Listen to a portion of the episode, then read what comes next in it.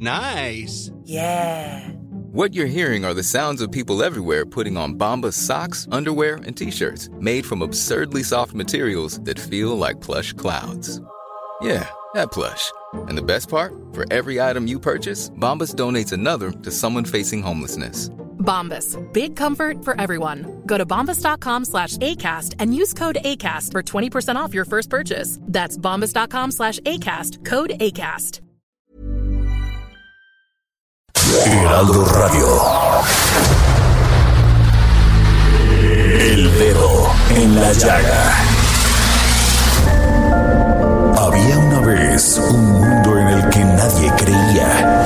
Un país de historias inexplicables. Una nación con personajes asombrosos.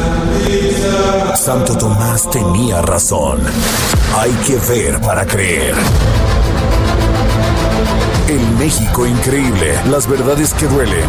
La voz de los que callan. El dedo en la llaga. Infórmate, diviértete, enójate y vuelve a empezar. El Heraldo Radio presenta El Dedo en la Llaga con Adriana Delgado. Lo hice, te dejé, lo nuestro ya se fue. La fuerza de mis manos se agotaba y te solté. Cargamos tanta vida, solo.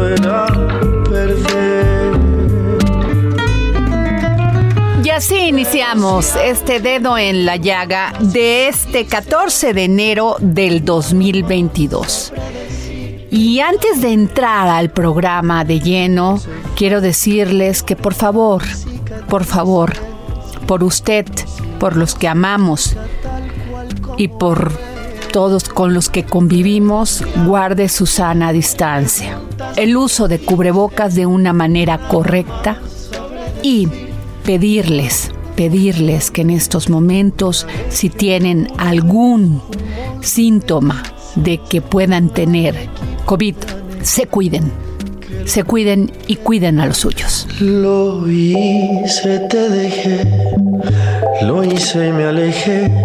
La fuerza de mis manos se agotaba. Y estamos escuchando Lo hice, te dejé, con Daniel, me estás matando. Es una balada romántica que me recuerda mucho a los panchos. Escuchen ustedes. Nada más sabré decir que te adoré. No hace falta interpretar cicatrices. Mi silencio explica tal cual como fue. Sin duda alguna, uno de los personajes de la historia que más polémica ha generado, porque unos están a favor de que fue un héroe y otros un gran traidor. Sin duda alguna, este personaje es Antonio López de Santana. Vamos con el maestro Francisco Mendoza, quien dirige este programa maravilloso junto con la licenciada Doris, La verdadera historia de México, y le preguntamos sobre qué piensa él de este personaje tan controvertido, en algunas ocasiones adorado y otros muy odiado. El dedo en la llaga. Si usted no es fan de Urus Radio y de la verdadera historia de México, se ha perdido de tener un gran conocimiento sobre la historia de México. Tengo en la línea al maestro Mendoza que hace, bueno, relata, narra todas las historias de lo que fue y es nuestro México querido. Maestro, ¿cómo está? Muy bien, con el gusto de saludarlos, este, de enviarles mis mejores deseos para, para este año y muchas gracias por tus conceptos. Maestro Francisco Mendoza, estaba, acabo de, de escuchar el podcast sobre el gran seductor de la patria, según Enrique Serna. Sí, estoy hablando de Antonio López de Santana. Así es.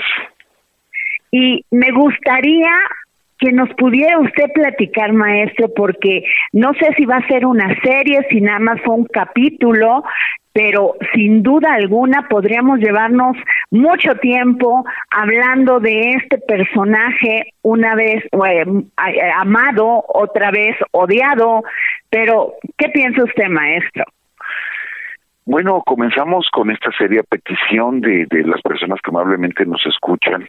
Comenzamos la serie pensando en hacer tres o cuatro programas, pero no, esto se va a alargar, como bien tú comentas, se va a alargar porque es mucho lo que hay que hablar de este personaje. No podemos evitar que sea fundamental para la comprensión del siglo XIX mexicano. Entonces, pues yo creo que nos vamos a alargar quizá ocho o diez capítulos. Maestro, en el primer capítulo en el que escuché que usted habla de un Santana que escribe su biografía. Así es. Y que de ahí salen todos los relatos. Y que habla cómo accede al poder Guadalupe Victoria, el personaje simpático, guapo, agradable, que incluso él se apropia de lo que fue la independencia. ¿Qué nos puede decir de esto? Bueno, yo creo que eso se puede resumir precisamente en el libro del título de Serna, ¿no? De El seductor de la patria. López de Santana era un hombre atractivo, sumamente atractivo y carismático. Entonces le caía bien a la gente. Yo creo que conocemos muchas personas así que de primera impresión te caen bien sí, porque sonríen, porque son amables. Bueno, esta característica tenía Antonio López de Santana. Entonces, de ahí que, que, que se le da ese mote, ¿no? Como el seductor de la patria. Y efectivamente, él se fue colando desde la época de Iturbide, desde que él se da de alta en el en el plan de Iguala, que él lo acepta y, comienza ese ese movimiento dentro de la alta sociedad mexicana y comienza a abrirse espacios, ¿no? abrir huecos y por ahí se cuela Antonio López de Santana de tal forma que durante mucho tiempo él va a estar en los lugares precisos en el momento preciso. ¿Para qué? Para el lucimiento personal, ¿no? Y le gustaba lucirse al señor, le, encantaba lucirse. Eh, maestro, pero estamos hablando de una sucesión de luchas por el poder, de intermitentes eh, regímenes dictatoriales, de largas estadías en, en sus numerosas haciendas y de destierros. Sí, sí, eso también lo hace tan importante en el estudio de la historia de México, puesto que él vivió mucho tiempo y desde muy joven él, tiene mucha influencia política hasta prácticamente hasta su muerte. Todavía en la época de Juárez él intenta regresar a México de su exilio, eh, todavía lo detienen, lo juzgan, lo meten a San Juan de Ulúa ya siendo un anciano, posteriormente lo exilian de nuevo y es Lerdo de Tejada. Fíjate, hasta Lerdo de Tejada es el que le da permiso de regresar a México. Entonces, eh, estamos hablando de pues gran parte del siglo XIX, por lo tanto, la influencia de él es grandísima en, en nuestro desarrollo. Maestro, pero ¿por qué, por qué se le pone a el mote de traidor de la patria? ¿Por qué? Porque hay, hay, hay como muchas opiniones encontradas sobre esto. Si fue traidor, si no, si este estuvo en el momento a lo mejor no indicado. ¿Qué fue? ¿Qué fue lo que pasó? Lo que nosotros proponemos ahí en Urus Radio es que tenemos que hablar de, de diferentes Santana. Santana, por lo menos tres etapas fundamentales de Santana. Anoche lo decíamos en el programa de radio. Si Santana hubiera muerto en San Jacinto, sí, cuando la guerra con Texas, o bueno, en Texas, si él hubiera muerto en San Jacinto, ahorita, de veras, Adriana, que todo el país estuviera lleno de Avenida Santana, Mercado Santana, Teatro Santana, todo se llamaría Santana, igual que todo se llama Hidalgo, todo se llama Juárez.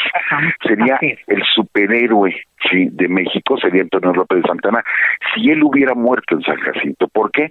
Porque él había colaborado en la consumación de la independencia, él convirtió con el plan de, de Casamata, convirtió este el país de un imperio a una república, él provocó la caída de Agustín de Iturbide, él llevó a la presidencia a, este a Guadalupe Victoria, Vicente Guerrero, este a Manuel Gómez Pedraza, él, él era el que movía los hilos y México eh, se estaba desarrollando bajo la sombra de Santana. Entonces, si él hubiera muerto, hubiera quedado como un héroe, pero no murió.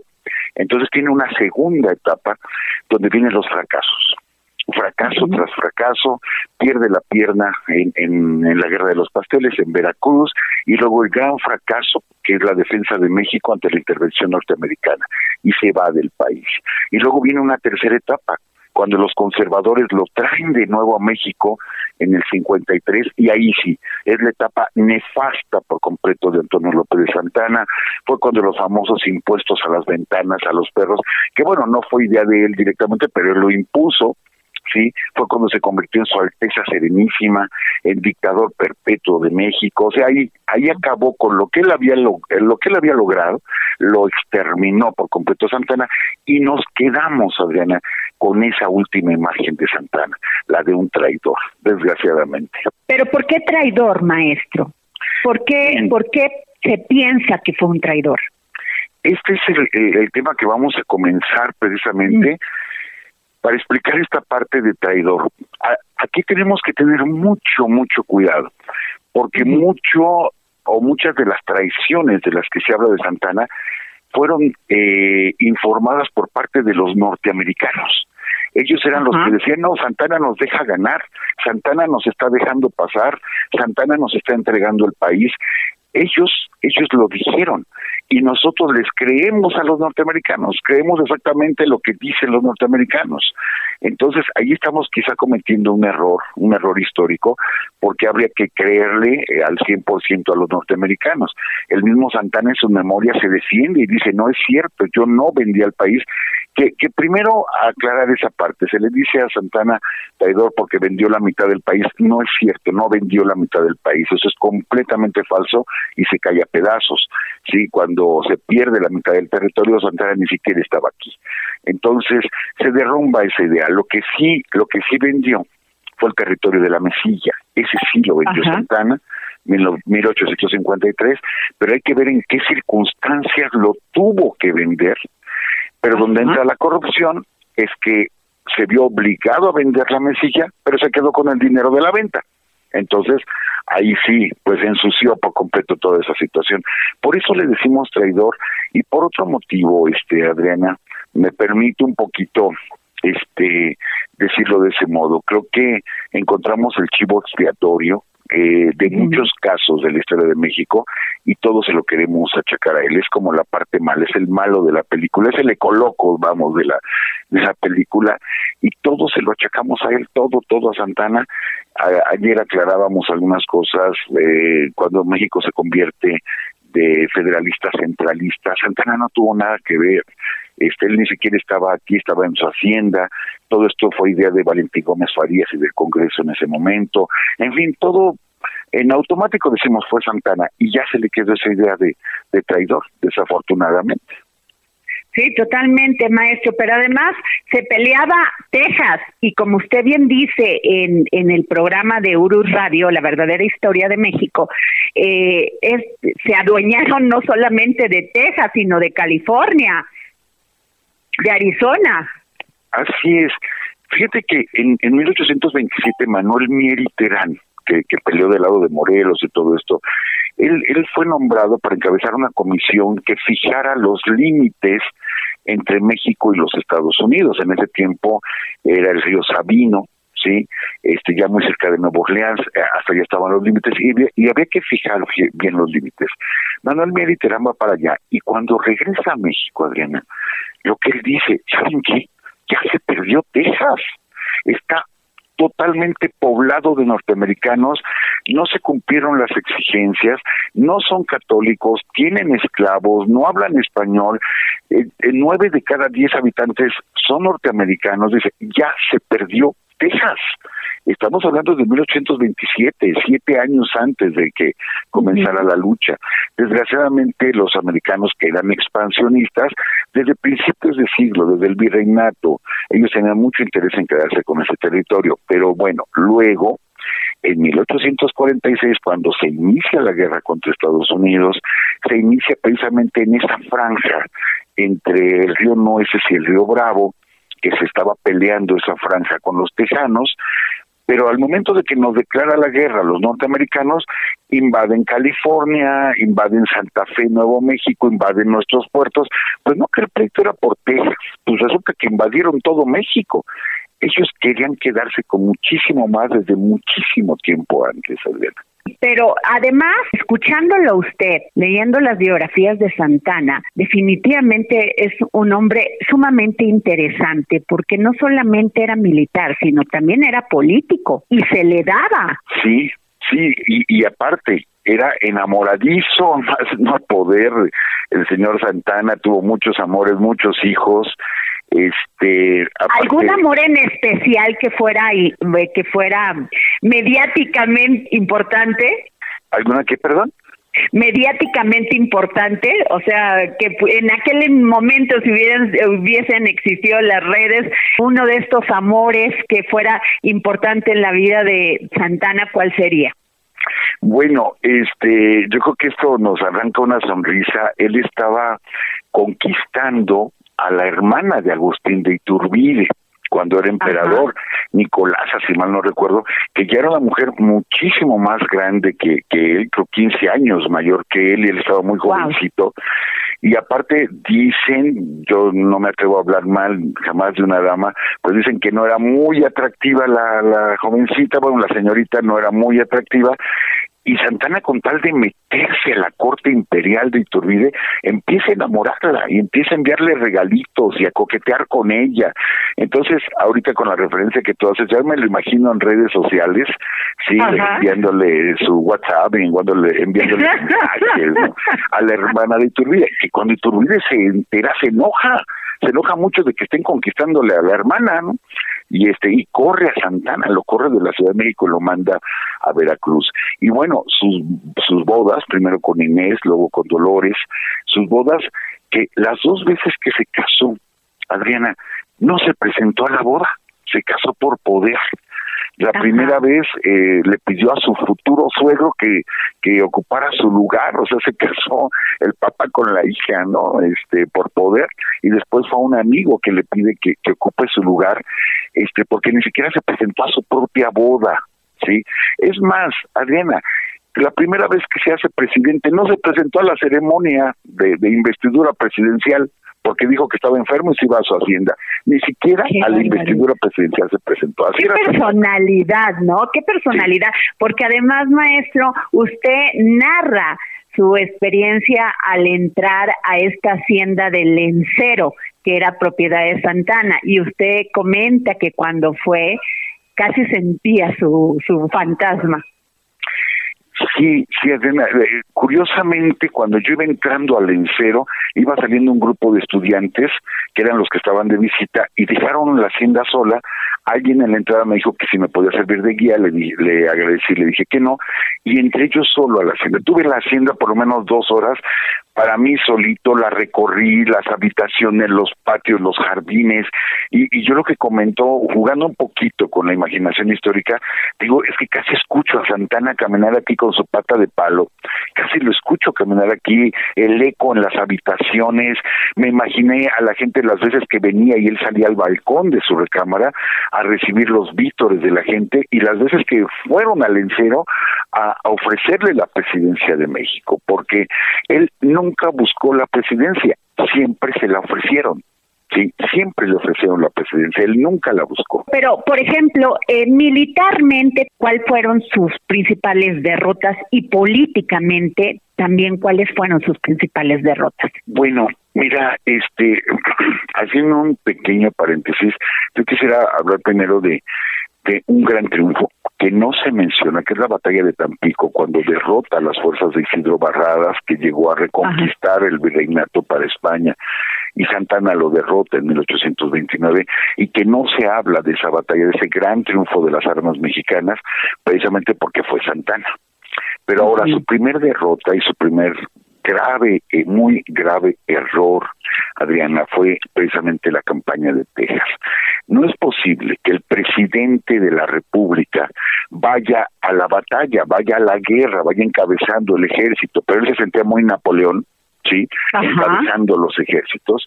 Entonces lo toman prisionero, lo toman prisionero en la batalla de San Jacinto y este entonces no es posible que él, que, que él siendo presidente se haya expuesto de tal forma Fue un grave, muy grave error de Santana, que me recuerda mucho al error de Pino Suárez, de que siempre se la pasaba pegado con Madero. Todo el tiempo Pino Suárez era la sombra de Madero y cuando agarraron a Madero, pues agarraron a Pino Suárez y matan a presidente y vicepresidente y nos quedamos en cabeza, ¿no? Pues lo mismo hizo Santana. Provoca que nos quedemos sin cabeza en México, ¿sí? A raíz de que ahí lo toman prisionero. Entonces, ese fue un grave, muy, muy grave error.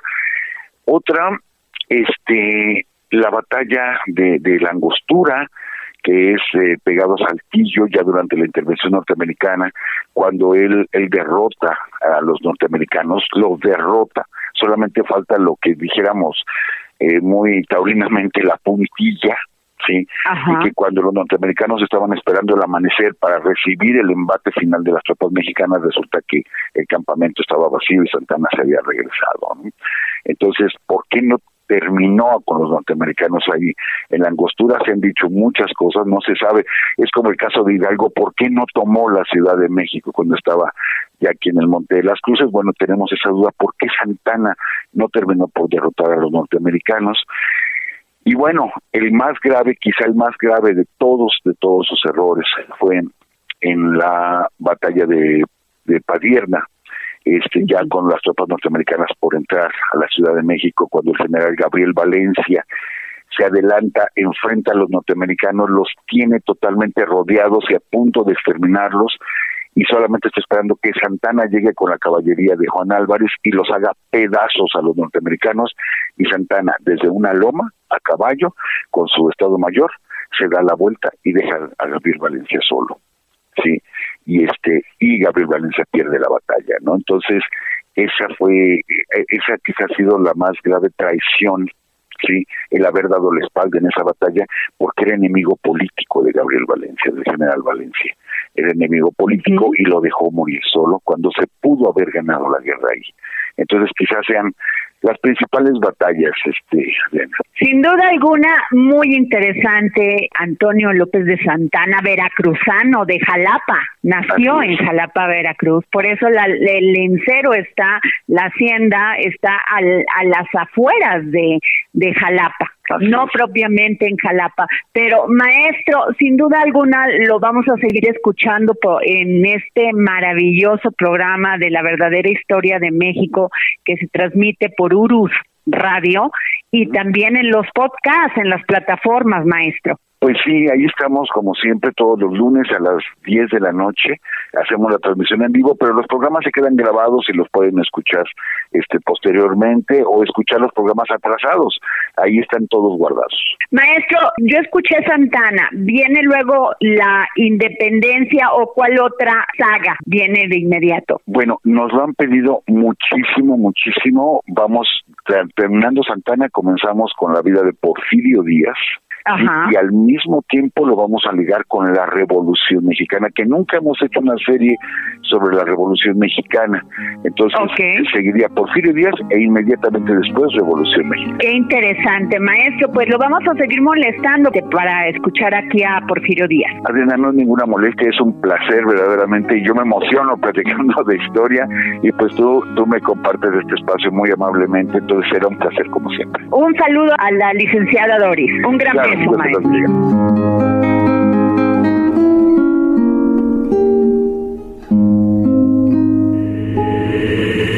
dedo en la llaga. Lo hice, te dejé, lo nuestro ya se fue.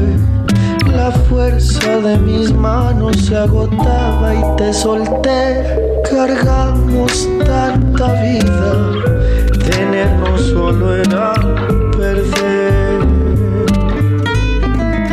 Nos vamos a una pausa en este viernes 14 de enero aquí en El Dedo en la Llaga y regresamos. Nada más sabré decir que te adoré. No hace falta interpretar mis cicatrices. Mi silencio explica tal cual como fue. Pero si alguien me pregunta si te quise,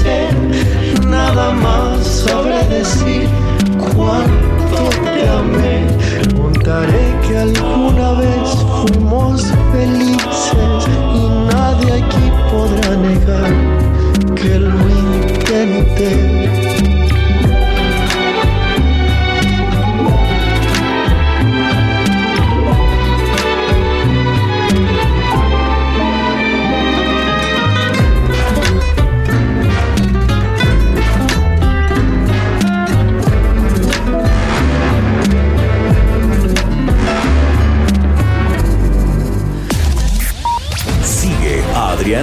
En su cuenta de Twitter, arroba Adri Delgado Ruiz. Además, te invitamos a enviar tus opiniones y comentarios en texto o por mensaje de audio a través de WhatsApp al 55 2544 3334. Y si quieres escuchar El Dedo en la Llaga de El Heraldo Radio, en cualquier momento y donde quiera que te encuentres, descarga el podcast disponible en Spotify y iTunes.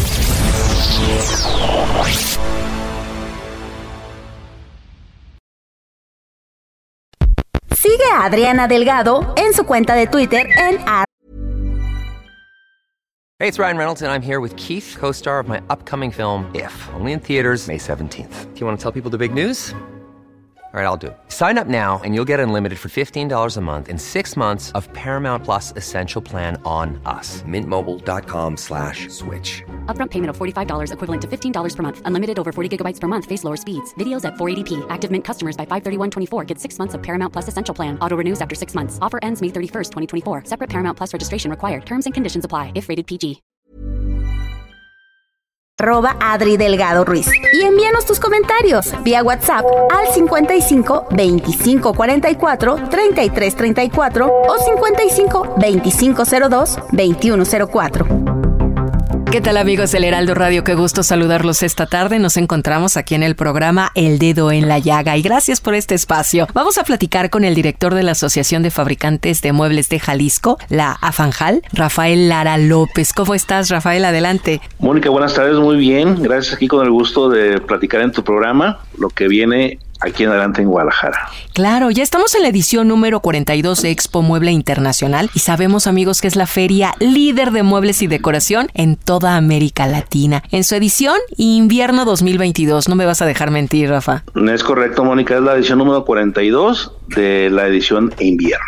Muy bien, y se va a llevar a cabo, amigos que nos están sintonizando, del 16 al 19 de febrero precisamente en Expo Guadalajara. Pero vamos a comenzar con esto. ¿Qué es Expo Mueble Internacional? A ver, platícanos, ¿de qué se trata? Bien, Mónica, mira, Expo Mueble Internacional es la exposición más importante en su tipo, no solo de México, sino de América Latina en el cual confluye toda la industria del mueble nacional y que pues año con año, semestre con semestre, muestra la vanguardia, la moda, los colores, el diseño, todo lo más importante del mueble a nivel mundial lo podemos ver en Expo Mueble en Guadalajara. Ajá, y en esta edición vamos a contar con cuántos metros cuadrados, la participación de cuántos expositores, quiénes vienen, solo México o, o también otros países. Mira, por uh, tus preguntas, la primera, tenemos ahorita contemplada la participación de 65 mil metros cuadrados de exposición. Estamos esperando que nos eh, acompañen más de 400 empresas de muebleras, en su mayoría mexicanas, sí tenemos algunas extranjeras, pero en su mayoría mexicanas. Eh, estamos esperando también que nos acompañen 13 mil a 14 mil compradores especializados de mueble, no solamente de México, sino de Estados Unidos y Canadá,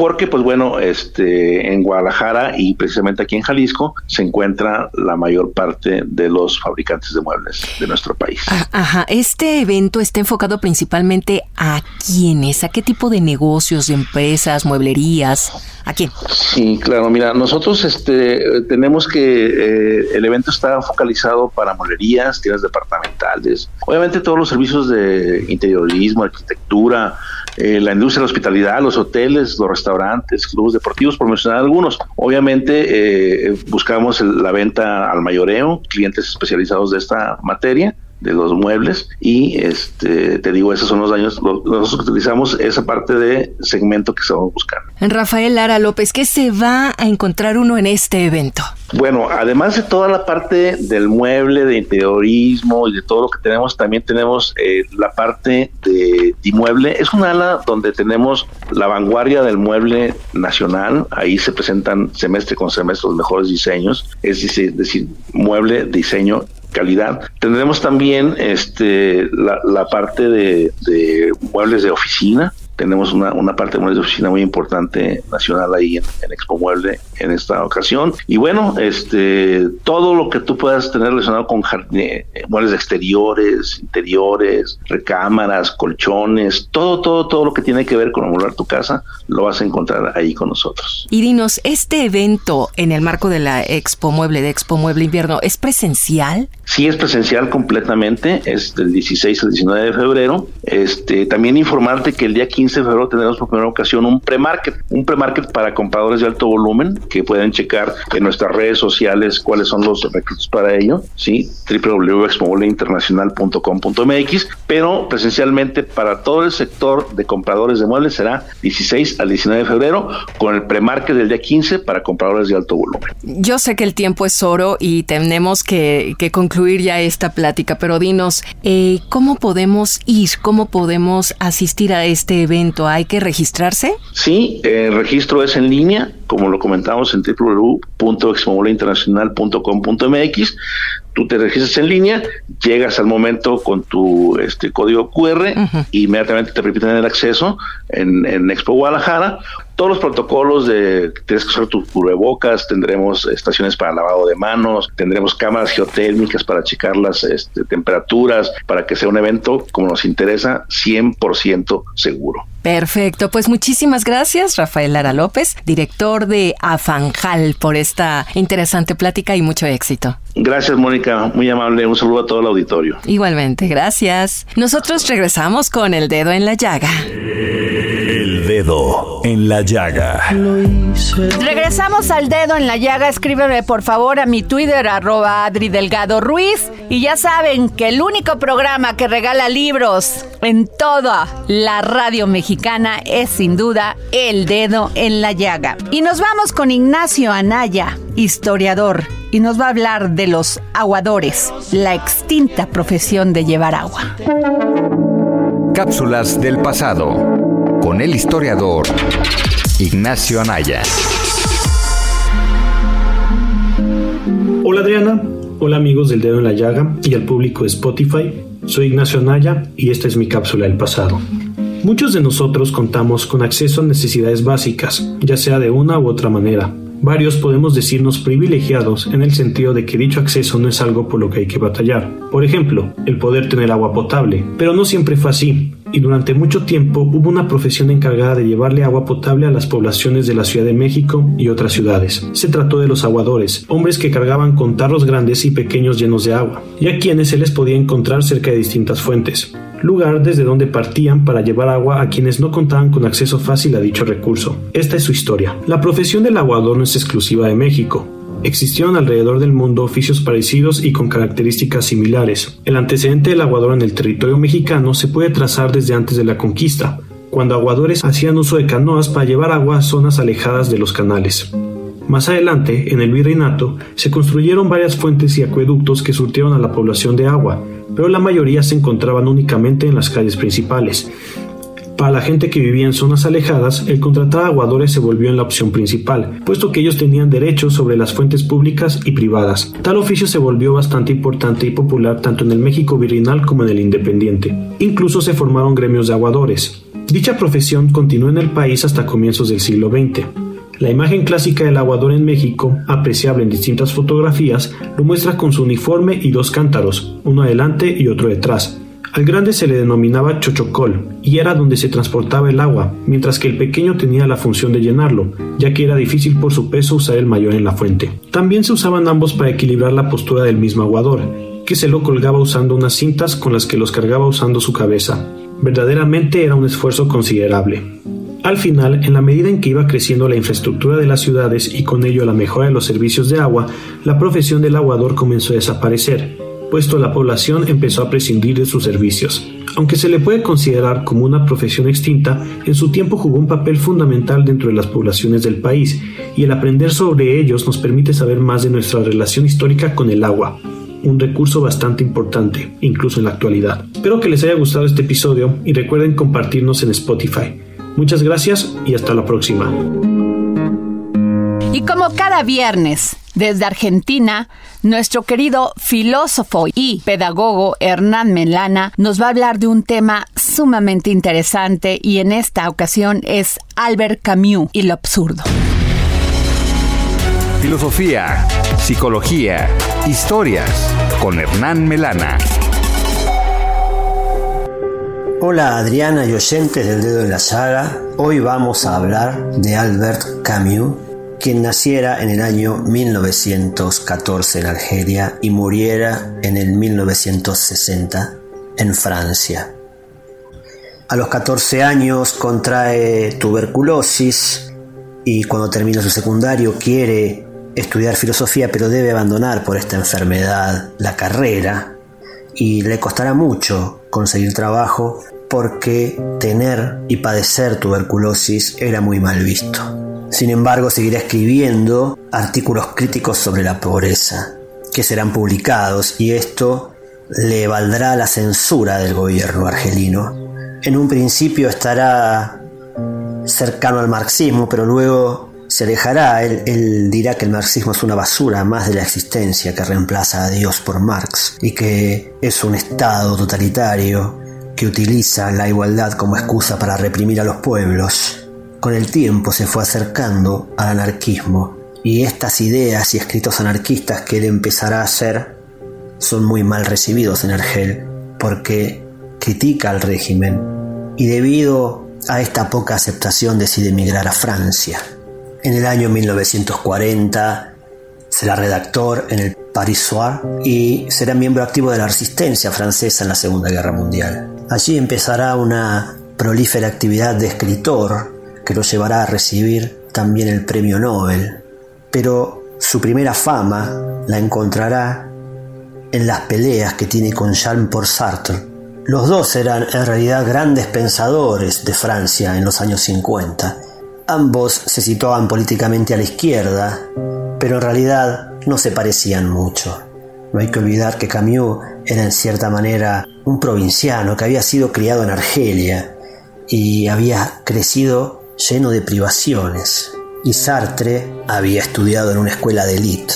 Ambos se habían leído y en un principio congeniaron, aunque Jean-Paul Sartre se, se sentía por encima de él. Una de las primeras disidencias que tienen entre sí es que Sartre pide luego de la guerra la pena de muerte para los colaboracionistas y Camus se oponía a aquella pena capital. Además Camus empezó a publicar artículos contra el estalinismo.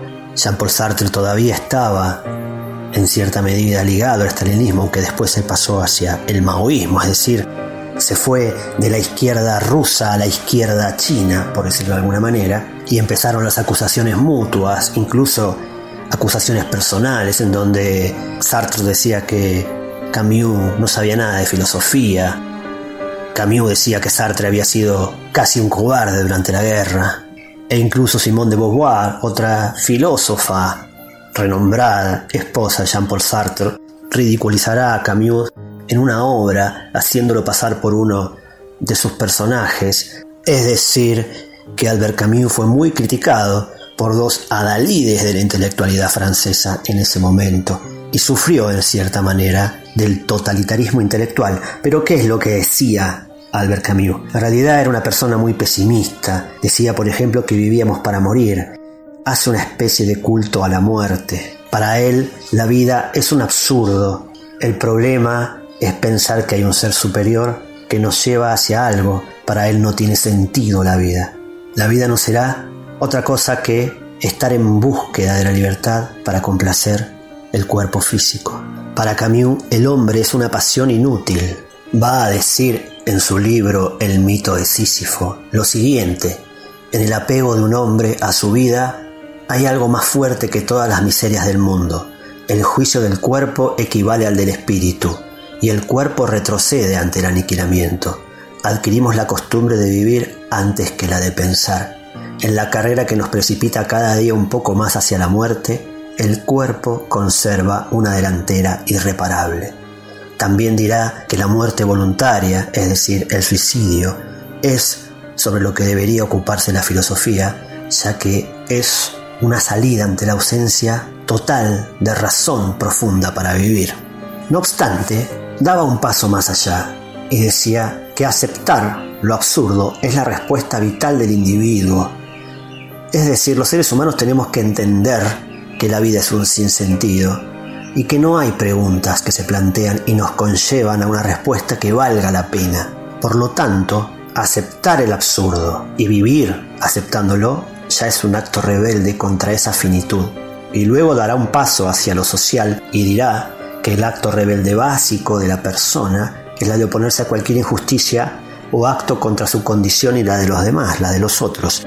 Y aquí, cuando empieza a hablar de la otredad, empieza a oponerse a todos los autoritarismos. Y aquí se refleja muy claramente su disidencia con la izquierda, sobre todo estalinista, de aquel momento.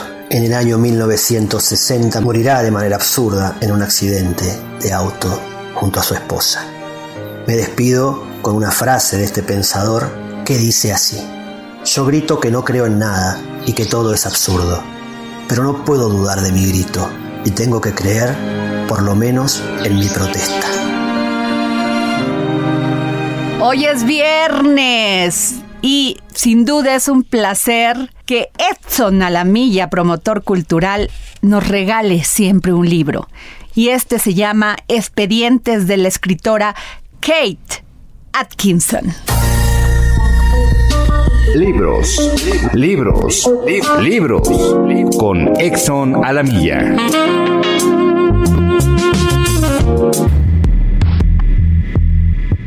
Gracias, querida Adriana. Audiencia del dedo en la llaga. Hoy les vengo a hablar de la novela Expedientes, publicada en español por Alianza de Novelas, de la escritora inglesa Kate Hutchinson. Tres tragedias familiares aparentemente inconexas entre sí constituyen el eje de esta novela detectivesca. Una niña de tres años desaparece durante una acampada con sus hermanas y sus padres. Un hombre es asesinado con un hacha y alguien mata a la hija de un abogado sin motivos aparentes. Expedientes es una novela que pertenece al crime fiction en sentido estricto. Quiero decir que es una novela de detectives sin duda, pero también es una novela de amor y de muerte, una novela sobre la pérdida del amor y sobre el destino, que en opinión de Borges es un camello ciego corriendo sin rumbo en mitad del desierto. La novela es ambiciosa y consigue cumplir con las expectativas del lector que vaya buscando una satisfacción en el género negro. Tenemos a Jackson Brody, investigador privado, ex policía y viudo. Tenemos el caso de la niña perdida misteriosamente, a la que muchos años después sus hermanas tratarán de localizarla. Tenemos al abogado que ansía resolver el asesinato de su hija 10 años atrás y contrata a Brody para conseguirlo. Y tenemos al tipo del hacha y al testigo que lo vio morir. Queridos radioescuchas del dedo en la llaga, es una novela detectivesca, pero sobre todo es una novela que explora las disfunciones internas, latentes y muy patentes en el seno de la familia, al modo extraño y fortuito en el que el desastre se va tejiendo a nuestro alrededor. Queridos radioescuchas del dedo en la llaga, un ejemplar de esta novela a la primera persona que escriba al Twitter, Adri Delgado Ruiz. Muchas gracias querida Adriana y nos saludamos la próxima semana con más historias y literatura. Y a todos aquellos que me manden un Twitter a, arroba Adri Delgado Ruiz se van a llevar este libro de esta escritora Kate Atkinson, Expedientes. Hablemos del mundo del cine y quién mejor para hacerlo que nuestro compañero Gonzalo Lira, quien nos trae en exclusiva para el dedo en la llaga al elenco femenil de la serie Servant en Apple TV. Es tiempo del séptimo arte. Películas, cortometrajes, series, documentales y excelente música. Con Gonzalo Lira. Hola, ¿qué tal Adri? Espero que tú y toda la gente que nos escucha por aquí, por el dedo en la llaga, estén muy bien. Llegó el fin de semana y con él las recomendaciones. Y me voy adelantando porque la próxima semana se estrena la nueva temporada de Servant, una serie que es producida y coescrita por M. Night Shyamalan, que seguramente ubican por El Sexto Sentido y muchos otros trabajos. Pues bueno, esta serie llega a su tercera temporada y nos cuenta la historia de una familia que está pasando por dificultades, ya que después de la pérdida de un bebé, la esposa está teniendo pues complicaciones para abrazar la realidad y sobrepasar esos traumas. Pude platicar con Lauren Ambrose que hace el papel de esta madre y precisamente vamos a ver qué es lo que me contó sobre los temas que se exploran a través de Servant que encuentran en Apple TV Plus. Yeah, I think I think this show, uh, you know, where you have this family trapped within the four walls of this house and uh, dealing with a mysterious uh, threat that's always looming um, has definitely mirrored our collective experience in many ways. And it's been nice to have, uh,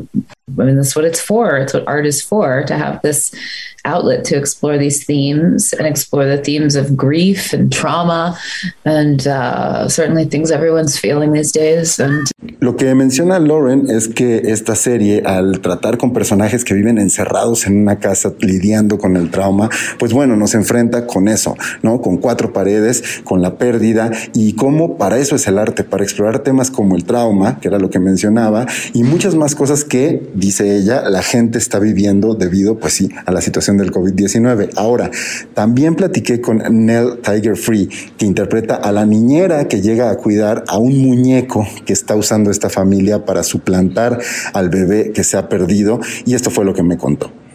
You know, grief is such a big plays such a big part in our show. And, you know, Dorothy's suicide attempt in season two, and then, you know, how she bounced back, how she comes back from that with her baby now in her arms. And it's just trying to keep every everything, trying to keep everybody around you safe, but at what cost? Uh, is, is somebody else's life expendable to save the life of somebody that you love? Is that right? Or is that just selfish? Lo que dice Nell es que la serie permitió, una vez más, explorar temas como la pérdida y cómo regresar de una situación difícil, ya que su personaje trata de cometer suicidio en algún momento de las temporadas pasadas, que ya encuentran en Apple TV Plus, échenle un ojo antes de caerle a la nueva temporada, y cómo esta serie cuestiona el costo de salir de estas situaciones tan complicadas a costa del dolor ajeno. Así que échenle un ojo, Servant o algo así como Sirviente, está ya en la plataforma de Apple TV, vale mucho la pena y tienen una semana para ponerse al día con las dos temporadas anteriores antes del lanzamiento de la tercera. Yo me despido, nos escuchamos la próxima semana. Y nos vamos a nuestra gustada sección GastroLab con Miriam Lira, quien nos habla sobre el Día Internacional de la Cocina Italiana. GastroLab. Historia, recetas, materia prima y un sinfín de cosas que a todos nos interesan.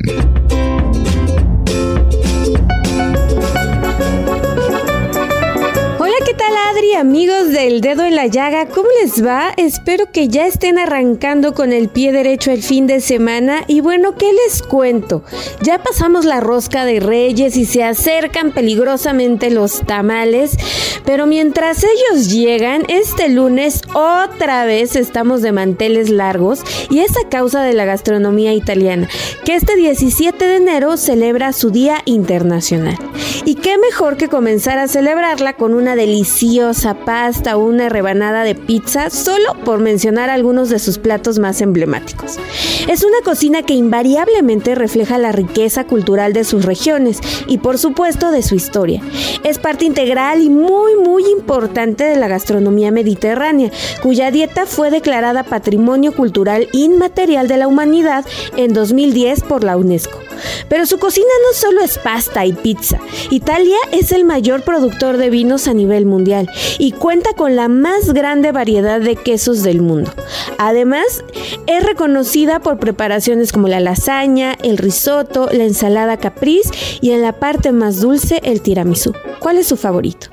En el libro de la cocina italiana de Carlos Bernasconi y Christian Teobner se menciona que las raíces de la cultura culinaria italiana tienen su origen en la época romana y ya con el paso de los siglos se ha ido transformando hasta como la conocemos y vemos, saboreamos ahora. Y es que para los italianos la mesa es el centro de su universo. De ahí que casi todos sus platos estén diseñados para compartir. Y es en donde llevan a cabo grandes proyectos, el lugar en donde se reúnen con la familia, con los amigos y con todos sus seres queridos. En conclusión, la cocina italiana reúne y ofrece experiencias únicas por sus sabores y su gran variedad de ingredientes, los cuales se pueden encontrar en cada una de sus regiones. La cocina del norte se caracteriza por el uso de mantequilla, queso de vaca, embutidos, osobuco y arroz, y por preparaciones como la pizza y el pesto de albahaca. Mientras que en el sur, ese es el reino del aceite de oliva, de las aceitunas, de la pasta, de la polenta, el risotto, los pescados y el marsala. La increíble diversidad de entradas, pastas de formas inimaginables, salsas, pescados y mariscos pueden ayudarte a adentrarte al verdadero significado de la gastronomía italiana. ¿Te vas a atrever a probar? En la Ciudad de México, un lugar increíble para comer auténtica cocina italiana es María 138 en la colonia Santa María la Ribera, en donde la nona Antonieta Di Pascale ofrece lo mejor de la gastronomía siciliana. No se van a arrepentir de visitar este lugar, que además posee uno de los patios más bonitos de toda la ciudad.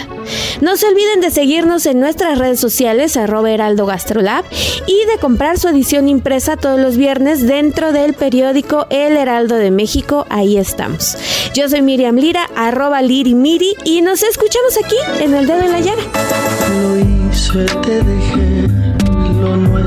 Ya se fue. La fuerza de mis manos se agotaba y te solté. Muchísimas gracias por escucharnos durante esta semana aquí en su programa favorito El Dedo en la Llaga. Y como siempre digo, gracias por permitirnos entrar en su corazón. Tenga usted un gran fin de semana y cuídese. Nada más sabré decir que te adoré. No hace falta interpretar mis cicatrices. Mi silencio explica tal cual como fue. El dedo en la llaga. Planning for your next trip? Elevate your travel style with Quince. Quince has all the jet setting essentials you'll want for your next getaway, like European linen, premium luggage options, buttery soft Italian leather bags, and so much more. And is all priced at 50 to 80% less than similar brands. Plus, Quince only works with factories that use safe and ethical manufacturing practices. Pack your bags with high-quality essentials you'll be wearing for vacations to come with Quince. Go to quince.com/pack for free shipping and 365-day returns.